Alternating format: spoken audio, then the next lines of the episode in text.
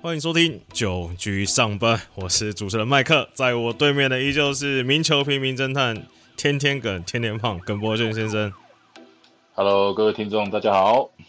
耿胖上礼拜也算是蛮这个算在瞩目的焦点呐、因为这个好几场今要聊的赛事都是由你主播，哇，这个上礼拜中职火药味蛮重的哦。对啊，新闻很多。我们一开始一定要来聊一下就是富邦的状况，因为其实富邦上礼拜虽然只有三场比赛，但是这个算牢牢的抓住了观众的焦点啊。然后在 PTT 上，你知道现在 PTT 在做什么事情吗？什么事？就是一直在帮富邦改歌啊，什么山顶的黑狗兄啊，然后改到你知道怎样？改到洗版，然后 PPT 棒球版版主受不了，然后就说好，接下来禁止 再帮大家再帮富邦改歌了。然后你知道今天大家在改什么吗？改什么？在改那个之前那种诗词啊，什么富吟诗作邦诗，对啊，对张对穿肠啊，我难过那些都出来了。嗯好了，耿邦，你稍微跟大家聊一下，你先从总体上来聊一下富邦的状况好了，因为我觉得富邦可以聊的东西蛮多的。对，那就是说，呃，从呃富邦整个目前的战绩来看哦，一胜八败嘛。嗯，当然，一支球队里面可能最重要的一个投手的状况的话，那可以看到富富邦目前哦整体的一个防御率也是五队里面唯一呃超过呃四以上的哦、目前是四点一三。那表现最好的当然还是乐天桃园的二点六二啊，所以差了一点五左右哦。那当然，呃，悍将可以看到开季其实杨将的一个呃调整是比较慢一些。那再加上其实呃江少庆哦，嗯前面两场并没有说呃调整的这么好哦，甚至他自己也提到，可能呃以往还是比较适应这种头一休四啊，那好像休了十天以后，这投起球来也不太对劲啊。对，那当然打线方面的话，呃，也状况也不是太好啊，只有比魏全龙好。那目前是呃两成三四的一个打击率，那全垒打也只有四发。再来可能比较大的一个问题是，呃，在上个礼拜也有看到的，就是他们呃游击的一个守备的状况啊。目前全队是有十一次的守备失误，是五队里面最多的。呃，尤其他们的主力游击手李宗显哦，在上个礼拜的一个比赛，单局发生了三次的一个守备的失误，那也让球场总教练呃提早换下来。不过下一场换这余生旭上来，好像也没有好转哦，这个一上来也是马上的一个失误，所以呃这边其实对于呃富邦整体来讲，因为常讲到哦，这个富邦这支球队，你看到近年来其实几乎每一两年就是换一任的新的总教练，其实大家都好像还在适应，甚至在找寻可用之兵。我觉得邱尚总教练现在好像也是在做这件事。我说，无论是先发打线、投手的安排，感觉上哦调度起来都没有这么样的顺手。对啊，因为其实呃一个一个来看好，其实打线上其实大家聊的蛮多的，就是这个哲轩跟国辉一开始开机的时候状况不好嘛，那打线上会出现一些断层的问题啊。但其实也可以看到邱尚龙总教练也做出一些相对应的调整啊，包括把一些申浩伟或一些状况比较好的范国成可能调到前面的棒次啊，或是可能也试试看，这算不能算开福袋啊，就是譬如说也让杨耀勋啊，这个也帮蒋志贤找一些这个打席嘛。那其实蒋志贤在这两周的打击表现是非常不错的，但是哎、打线主要的问题会是说。对，我觉得这是一环接一环了，因为这个富邦就像耿胖刚才讲的游击嘛，就是 这其实这几年来的状况都是这个有棒子的没手套，有手套的没棒子嘛。那可能在洪总带的第一年的时候，李宗贤的状况还不错，但其实去年的李宗贤的棒子就有点不见了。那再加上他今年可能一开季，这个可能是双重影响嘛，打击的打打击率跟上垒率都不是很很理想，然后在接着就影响到那个单局三次失误嘛。那其实我是觉得，你会不会觉得这个状况，假如说是要先至少稳定下来，不要在这个连败下去，是不是要不要干脆用王八上去打就好了？啊，对，我就是说，呃，一个球队啦，就是说你的阵型里面一定会有是比较倚重守备的，或者是倚重他的打击的。那当然，以我们现今对棒球的一个了解，可能在球场上的角落哦，左右外野、一三垒这边，可能是球队的这个四个核心的重炮嘛。对，那中间这边的话，二游可能稍微的可以说打击比重不用比较不用占那么大。那尤其以现在富邦悍将的一个状况，我觉得甚至让王拔有更多的一个守备机会，至少先呃稳定下来整个内野的一个守备，甚至让投手呃会有一个更好的一个安定感。我觉得这个会是现在呃蛮重要的一点。对啊，那相对来说，其实再讲到打者，先找呃不要说呃先聊一下资深的选手好了。那其实网友也算是。算这个算在伤口撒盐啊，那这个大家也在讨论说，哎，为什么这个北北东西老将，那统一的都加用，富邦的那也状况差下子？耿放，你觉得这是有什么？你有观察到什么特别的原因吗？呃，我我我觉得这个可能就是要呃考验各队的总教练的一个功力，甚至说，呃，我觉得球员有的时候需要呃比较明确的一个方向啊，就是说。你看，丙总在用拥基，或者在用 Target，哦，或者用胡金龙，其实他们都有做好很好的沟通。我就告诉他，你的责任是在哪里。那超出你现在能够负荷的，甚至能力范围的，大概丙总也不会去勉强他们做这些事情。那我觉得就是说，呃，悍将这边可能中生代，像接近三十五岁的球员，呃，目前是比较多嘛，包括像国辉啊、蒋志贤呐，然后像这个林奕泉呐，嗯，那。这几个的功能性又有一点重复啊，就是说可能呃都是守在一垒哦，或者都是在 DH 的位置里面，那所以有时候好像呃都会有一些重叠的效果，甚至说没有办法让他们很明确或者很安定知道呃他们可以为球队做什么样的一个呃贡献，对。对啊，因为其实我们之前我跟耿胖私下聊天也有聊到，就是说，其实富邦的那个位置都很很重叠嘛。那你说，譬如说，哎，蒋志贤啊、林奕泉啊、郭辉啊、范国成啊，可能就是一垒 DH 在那边轮嘛。那其实大家也蛮。诶，算敲碗的，就是说，诶，那那个之前他们选进来那个戴培峰，好像上的时间也不是很多嘛。再加上今年这个邱总，其实算蛮重用张敬德的，然后也把另外一件一个老将又又改回名字的这个林佑颖。林坤生哦，林坤生，对对对对，又拿回来嘛？这样戴培峰好像也没什么上场的机会嘛。那就是之前耿胖有建议说，哎，这个好像。我忘记前几集好像有说这个好像真的应该拿来换一换了吧。然后我刚才看了一看呢，其实想一想好像也是不错。就譬如说，你看像像中信好了，今年的这个牛棚可能比较不稳或缺一点人嘛。那大家也知道，其实中信除了姜昆宇之外，他其实近两年，对不对？大家俗称这个二游蓝湖最爱蓝的就是中信嘛。其实他二游农场也蛮多人啦，譬如说，诶，说富邦只要牛棚换一个这个中信的至少游击手还不错，来培养一下，诶，感觉是对这个中华职棒会整个风气或整个观赛的体验会更好啊。对，就是说你刚刚提到了嘛，重复性同样的位置大概有三个里面的话。可能你可以取舍掉一位，那甚至刚你提到，呃，张进德这个至少都还蹲个三五年，没有太大的问题啊。那昆生以他的年纪跟以他的身手一样嘛，就是大概张进德呃先发完了，到比赛后半段可能就交给比较稳定的林昆生。对，那所以你看到呃到目前为止，戴培峰我记得好像都还没有先发，而且大概替补上场可能呃这九场比赛十场比赛里面。可能只有四次，而且都是几乎是以守备呃为主啊，可能只有打到一两次。我觉得这对他来讲会呃比较可惜啊。那当然有一些球队，我相信现在呃也是流口水，觉得啊戴培峰你不用啊，是不是拿来给我？我有更好的呃机会。包含像你看外野呃整个富邦悍将这边，从林哲轩、申浩伟、高国辉、呃高国林哦，那还有一个高孝仪，那唯一的左打又是这个。接近四十岁的这个杨耀勋，所以就是说，我觉得甚至说 各队，你看，呃，各队其实有一些呃外野，其实比如说像中信兄弟，你看到现在阵容里面有七位外野，通通都是左打。那你这么缺左打的情况下，哎，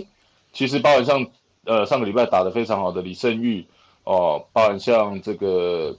陈呃陈文杰，对。哦，陈文杰，那像一些林书、林书，哎，林书玉是不是？嗯，对。哦，在也是都在二军嘛。其实我觉得这个会是，呃，蛮好的一些，呃，可以说球队与球队的一个沟通啊，啊，甚至有一些可以互利的一些方向。对，要不然这样子真的摆久了，我们我们常讲嘛，prospect 嘛，嗯，呃，prospect 放到久了变成那个怎么讲，suspect 是不是？对，就是摆久了就就就没有它呃当年那么耀眼的一些效果。对，而且我这样看了一下，就是大家也说，好了，你不管是很有比较这个激进的的，譬如说网友觉得说，哎，是不是富邦应该就是大刀阔斧啊，就是把这些不管你要说是海归派或比较资深的选手的一些出场机会留给年轻的选手来用嘛？但是我再看一看这个富邦这个二军的阵容，你真的要他拉一个，好了，说实在话，你要他拉一个游击手上来，你还真的不知道拉谁上来。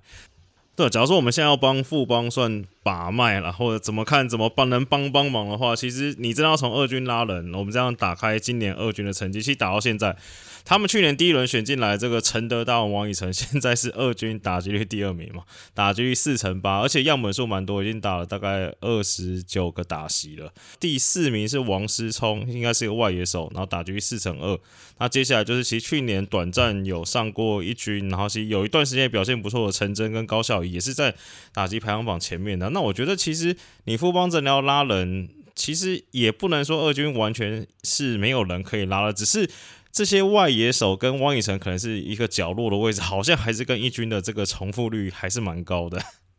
啊，对，不过我觉得以现在的战绩啦，就是说你整队的整个队形可能呃偏年纪比较大一点哦，所以说这种打起来好像就没有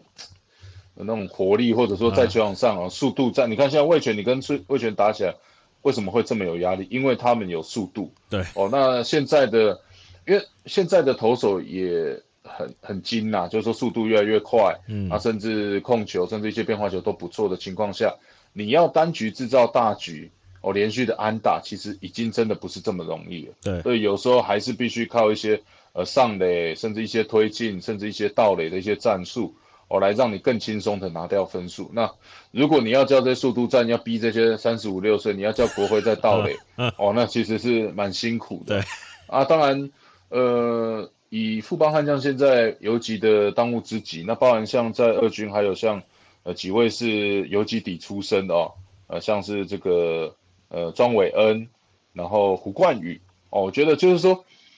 呃不要太去完全的考虑在说他们的一个球棒，你现在就去找全队守备能力最好的，嗯，就把他赶快抓上来，帮你先把游击这个动这个黄泰龙说：“我来守就好了。” 然后棒子的话，我觉得就像你刚刚说的，像王以诚、哦董子恩，其实去年在季末呃都有呃一定的水准哦。我们现在听到啊，那你看大联盟都在做这些事情呢。嗯，你看现在这种一堆二十岁、二十一岁、二十二岁，甚至最会打全垒打的这几位，大概都是在二十五岁以下的选手哦。那当然。很多时候大家在谈养成，可是说真的也不知道到底该怎么养，养不养的成功又是一回事。那呃你在二军打再多，呃不如我觉得就是直接拉到一军，如果他可以适应，那就把他留下来。我觉得这个会是呃现今可能富邦会是比较好的一个选择。好了，那看完了这个打击跟守备的问题啊，那在投手方面，其实我觉得。相对来说啦，投假如我们分部门来看，投手这部门感觉是富邦现在是比较不太用，虽然没有表现到非常好，但好像不是现在这个最大的这个战绩的元元凶啦。因为你譬如说像像耿胖好朋友洪文也是投的也还 OK，那江兆庆虽然可能没有到大家原本的预期，那其实我觉得一方面也是呃耿胖一开始有讲他他们羊头调整还没到位嘛，像罗莉那些都还在二军那。再加上现在在上面的范米特跟威迪这好像投的都不是太理想。那耿胖，你觉得投手方面，你觉得富邦状况怎么样？还或者说该怎么调整？呃，那当然就是说，在你这样子连败的情况下，甚至呃跟对方的比赛也可以说是被打的蛮惨的。前面几场比赛来讲的话，呃，要怎么样逆转，总是要一位这种独当一面的投手跳出来嘛。那到目前为止，你说那种没关系，你们不用，我不怕你们失误，我全部三振，我我就投个七局无安打，我觉得这个整个士气就会逆转过来。那不过不过比较可惜啊，江绍庆前面两场的状况也没有调整太好哦。那第一场是面对到哦，两场都是面对到中信兄弟，而且两场最终都是呃苦吞败战。而且第一场三点二局，第二场更短啊，仅仅只有二十二点二局而已。那第一场被打两发全垒打，不过第二场失的九分，哇，这很妙啊，九分都不是他的自责分，这个也算很厉害，破纪录，破纪录了。对，这以前我们在投这两出局失误，这个被打再多安打说啊，没关系，至少不是自责分。对，所以所以就这个就会是富邦悍将现在比较可惜的呃一个现象。你看到呃曾俊岳到目前为止还没有太多的一个出赛机会，因为。没有救援点的机会给他呃施展身手，那当然呃包含像呃威迪兹哦，像范米特，其实也都还在找寻呃在中职的一个手感。对，那再加上其实呃开季前呃这个邱总这边也一直蛮担心的，就是呃悍将的这些牛棚其实蛮年轻的哦，嗯，那包含像刚提到的 closer 曾俊岳。哦，包含像第一年、呃第二年上的岳少华、王卫勇、哦张瑞麟，这些其实都是比较年轻的一个牛棚，尤其也会考验到说来到呃赛季中间这边可能会有疲劳，哦甚至呃面对到一些比较比分比较接近的比赛，哦这样子他们有没有办法撑住这样的压力？呃最终还是要来探讨看看。好，那我们这个聊富邦算帮帮忙，已经帮蛮久了。那耿胖，你觉得你？大胆预测一下，好，你觉得上半季有诶，在剩下这大概已经打了六十场嘛，打了十场也算打六分之一了。这个剩下五十场，富邦这个的状况，或者说尽快找出队形战机就先放着呢，还是说嗯不行，还是要尽力拼一下这种感觉？我觉得啊，就是说像你刚刚讲，尽力拼一下，嗯，跟尽快找到队形，尝试新的。我觉得这个是同步的，嗯，因为你你换人的意义就是为了赢球嘛，对，你不可能说我换一批新的的原因是因为我想要输球，嗯，我不想要赢球嘛，对不对？我们做改变都是希望往好的方向，所以我觉得，呃，这边无论做任何的呃决定或者想法，我觉得都还是希望赢球了。那当然在短期之内，呃，因为现在看起来富邦悍将的一些状况并不是。呃，一个洞两个洞，马上可以适时补起来。对，那我觉得这个还是要呃，经过这个通盘的一些考虑，无论是邱总哦，或者跟新任的领队林怀老师这边，呃，都要去呃做一些考量哦，或者一些考虑。对，好了，那我们先休息一下，待会再回来九局上半。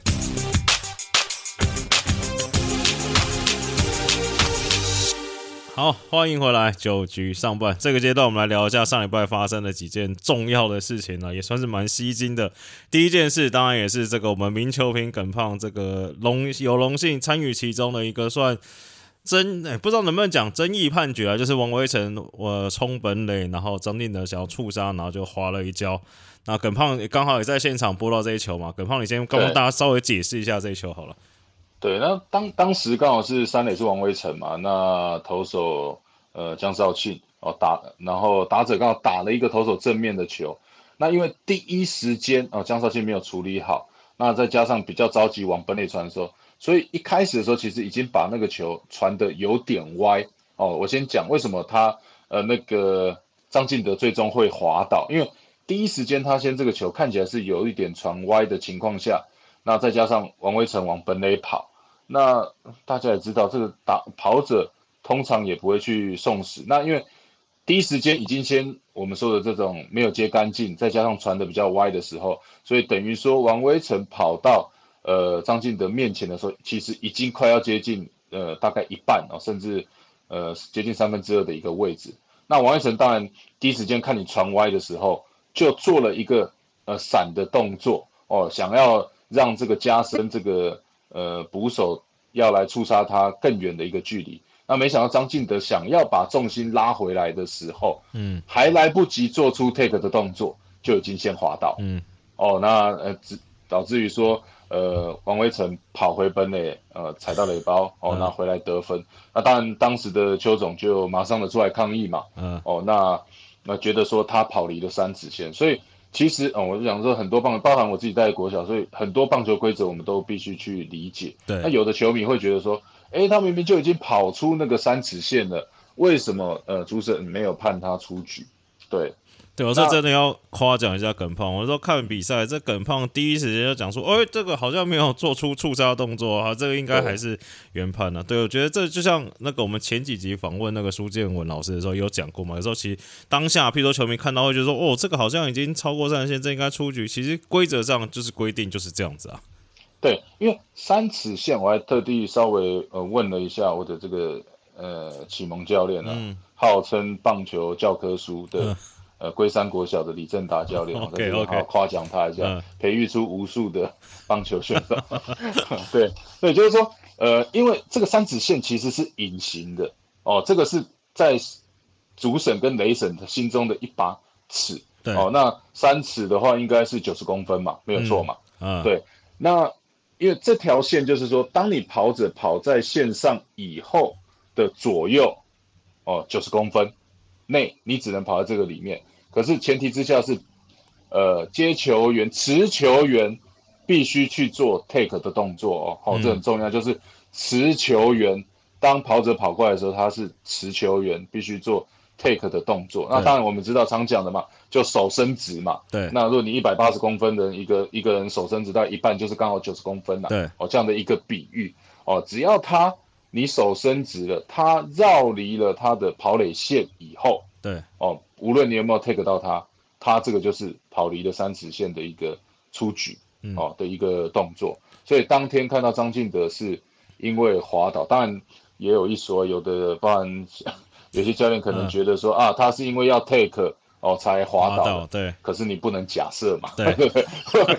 这个棒球我们是呃追求证据，对对？你有做出这个动作的时候，主审有看到，一定会给你出局。对，可是如果是滑倒，你不能说啊，因为呃，我要呃要出杀你才呃才滑倒，甚至啊，王威成怎么可以欺骗 欺骗守备员啊，绕垒这违反棒动棒球的这个运动精神，对，所以这个都不成立啊，这个规则就是规则。对啊，那其实就是照规则讲的话，上礼拜发生第二个争议的 play 就是这个统一跟中信的礼拜天的那场比赛嘛，是照规则讲，其实像高宇杰那样子，假如说那天林金凯是绕的话，他就是一定出局嘛，对不对？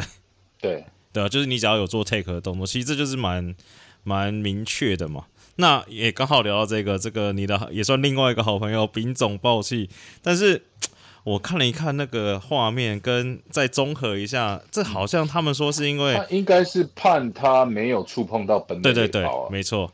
那其实重播画面看着其实是蛮清楚的。那我看当下为什么他们会有这么大的反应，是说。哎，其实是好像是台南那个现场重播那个大荧幕，看起来好像是真的 safe 了，好像是解析度不够不够，还是怎么样的，让本垒板看起来更大一个嘛 之类的。就说他们那可能当下看，因为那个呃，昨天有算也有暴走的那个郭俊佑教练嘛，然后今天有接受访问啊，说他确实做的动作是不对，但是他真的从。当下就是原本已经已经赢了嘛，对不对？水都泼了，然后当下在看那个大荧幕，而且又远嘛，那他其实那个手跟那个本垒板中间还有那些土嘛，所以其实他们在现场都看不清楚。他说，他说其实现场就几乎全队队员都会觉得是 safe，然后突然改判，他们当然心情比较不太能接受啊。哦，对他丢那个安全帽，测到应该时速 一十五以上，我不知道他背力这么好，以前跟他同队这么久，你有跟他同队过？有啊，富邦公牛，我们以前都同一个大学啊，都同一个大学。对，隐藏版的投手就在这下这个这个状况才发现。我是怕比较比较怕那个侧面看起来好像他差点丢到丙种的感觉。好了，那上礼拜第二个就是大家比较多讨论，就是这个所谓的疑似潜规则了。A K A 你到底在狂什么？那场好像也是耿胖播的吗？呃，对，那呃。呃，这边我我我真的必须讲，这个富邦悍将的这个就叫捕手教练反应有一点比较大，因为我在播的情况下，我也是奇怪，明明触身的是这个姜坤宇，那祝总只是出来问一下，可能要问，就是说要告知一下，呃，主审裁判这已经是第二次了，那当然他们也知道嘛，五局之前丙总这边，呃，祝总这边有做了一个两出局的双盗垒嘛，对，哦，那成功了。那我们也常讲嘛，五局之前其实这个最终被逆转也常看到，所以对啊，大家还是在尽可能的情况下多拿一些分数嘛。对，那呃，当下好像是有看到报道，也讲到说，呃，富邦悍将的补尔教练认为说啊，在这个分数下，你为什么还跑？嗯，哦，那可是我觉得台湾的话，棒球还是有一些呃基本的伦理啊，就是说你不会像说日本啊、韩国啊，甚至美国，这人口这么多哦，虽然你们年纪差那么大，可是你可能这一辈子连碰都没碰过。对，哦，对，只是在球场上才有机会碰到，所以我觉得那另当别论。那我们从小受的这些教育，三级棒球，哦，甚至到大学，甚至到职业球队，就只有这么少而已。其实大家很常碰面，而且关系也都不错。对，哦，对，我觉得，所以当下这样子，而且他们也是有一一定的年纪的呃差距。当然，到了职业就大家常讲嘛，球场上没有什么学长学弟，可是，我觉得还是要就事论事啊，就是说你当下其实，呃，你你是 丢到对别人的那一方，你出来一直对一直骂人，对，嗯。那如果你认为他当下盗垒是不呃违反你所谓的潜规则的话，我觉得他盗完你马上就要跟他出来吵，嗯，你不要说趁这个机会后别你你人家还在怀疑是不是你呃是报复性的畜生的时候对，你还出来先先发制人，我觉得这样就呃比较不好一点。对，而且这祝总算，因为其实我不算是我不算爪迷，我也很少帮中信讲话嘛。但我觉得祝总讲的蛮有道理，就是他已经被打两次了，他出来问一问，然后你这样出来这样讲，就是就算他一开始出来，然后邱总说他不是故意的，你这样子头部教练冲出来讲，他当然也会，对不对？就是让让两边的总教练来处理就好了。对聊完这几个比较争议的判决之后啊，我们来聊一下上礼拜表现比较这个突出的一位选手了。我觉得一位这个，我觉得陈冠宇上礼拜这个算投出一个代表作了。我觉得他在上礼拜面对魏琼的时候投，其实很明显的可以看到，我觉得这耿胖是不是算先知啊？就是我觉得他至少看到是他这个不不要说大曲球啊，就他那颗曲球运用的这个频率变得非常的高，这是也是导致他投出代表作的原因之一吗？当对，当然我们也知道陈冠宇一直以来都是相当有能力的一个选手嘛。那当然，呃，比较可惜，去年第一年加入中职，我觉得无论就像讲的，无论你是对自己的队友、自己的捕手，甚至对对方的打者，我觉得这都真的是必须，甚至对这颗球哦，都必须花一点时间去适应嘛。因为毕竟他常年也都是在呃日职，而且担任的都是中继后援的一个角色。那我觉得做的呃陈冠宇做的最好一点，你看从今年的春训开始，呃，甚至从休赛期，他就知道他去年的一个问题，就是说我们常提到比较没有内外角啊、呃，甚至说快慢的一个搭配比较没有这么好。那当然你在短局数里面一局两局投球，你可以光靠你的呃 staff，就是说你的呃精准的速球跟可能一颗能够解决打者的变化球，就可以来应对，呃，甚至呃比较算同一边，可能专门来面对到左打者。就有一个很好的效果。不过你投先发，你都是至少要两轮甚至三轮哦。你看到上一场比赛其实是呃投了六局哦，那送出八次三振。其实那场比赛就像你刚刚提到的，呃慢呃这种大角度的一个曲球以后，哦塞在内角的速球，嗯，甚至让右打者这种朝右打者后脚而来的滑球，呃是陈冠宇拿到很多三振，呃最主要的一些呃配球的模式啊，我觉得。呃，在这一场比赛完了以后，我相信他自己也会得到一些启发，或者更好的一个自信来面对接下来的比赛。那当然他自己也有讲到，比较可惜就是呃单局的这种保送哦，导致于说他最终失掉分数。那我觉得这个都还是可以去做调试的一些地方啊。所以我觉得我我我相信这个陈冠宇这边会越投越好。好，那第二个要来聊就是这个中信兄弟了。其实上礼拜我们在上一期节目就有说，这个德保拉要回来了，那他们这个洋将上的调配可能会需要祝总伤脑筋啊。原本大家预期是可能是这个像魔力会下去嘛，那没想到这个祝总最后选择是把这个捕手也打了不错的弗莱喜下放。那耿胖你怎么看这个调度啊？呃，对，当然，呃，先前也提过哦，如果以原先呢、啊、最早最早的布局的话。当然，呃，祝总这边会希望两投一野哦，那再搭配呃现有的这个先发的一些投手。那不过看到目前为止，呃，中信兄弟呃除了两位的洋将啊，加上郑凯文，对，哦，大概就是这样的一个呃先发模式。那就是要来看看吕彦青在上一个礼拜有一个长局数的中继，那是不是呃祝总这礼拜会把他应该是会拉回先发了，因为。这个礼拜中信兄弟是五场五场的一个比赛，应该是呃礼拜二，然后四五六日嘛连续的四场，所以我觉得这个是因为为什么呃，这就是为什么祝总呃考虑把呃向魔力放在正中的一个最主要的问题嘛，就是说呃希望在先发投手这边至少有一个完整的五人先发。哦，那并不用说有一个在礼拜二投完可能还要去衔接礼拜二的一个比赛，我觉得大大概是呃。并不是因为呃像魔力表现的比较好，或者是觉得弗莱奇表现的不好而做这样调度哦，反而是比较策略性的一个安排哦，搭配上这个礼拜呃有五场的比赛，所以。调配出五个先发人选，对，而且我觉得另外一个原因可能是因为这个大家也知道，中信牛棚开机的时候比较状况比较不稳定啊。那你假如说先发再联动下去，先发假如说不稳的话，让牛棚是更多局数，可能会对中信的战绩会有比较大的影响。那聊到牛棚，上礼拜这个季龙对杨志龙的表现，我觉得不错哎，最快球速可以到一四九，再加上那颗本来就蛮好，只差球投了两局没有失分。跟胖稍微聊一下这个。对，那其实看到呃杨志龙回归，应该是在四月十五号那一场有看到哦。其实呃面对到三名打者里面投出两次的三振，就像你刚刚讲的，速均速呃都可以控在一百四十五公里以上，甚至。应该有一四八一百五的一个水准，再来就是说，呃，决胜球的一个直插球，它能够投出来，而且是面对到左右打都可以做这样的一个使用。那我觉得这个也会对于呃中信兄弟现在左投的牛棚投手比较欠缺的话，这边会让祝总呃注入一个强心针，就是说，呃杨志荣无论是投右打，甚至有一些需要解决的左打，我觉得接下来都会看到呃杨志荣在这边布局。好，以上就是今天的节目。那最后还是要跟大家呼吁一下，喜欢我们的观众朋友，也可以帮我们去这个订阅啊，或者分享啊，然后或者留下五星好评，给我们多多支持。那有什么问题想要跟我们一起讨论，或者想要问耿胖的，也欢迎留言给我们，或是加入我们 Facebook 的九局上班的社团。那我们大家可以一起来聊聊中华之邦最近的发展。那我是主持人麦克，感谢大家收听，大家拜拜，拜拜。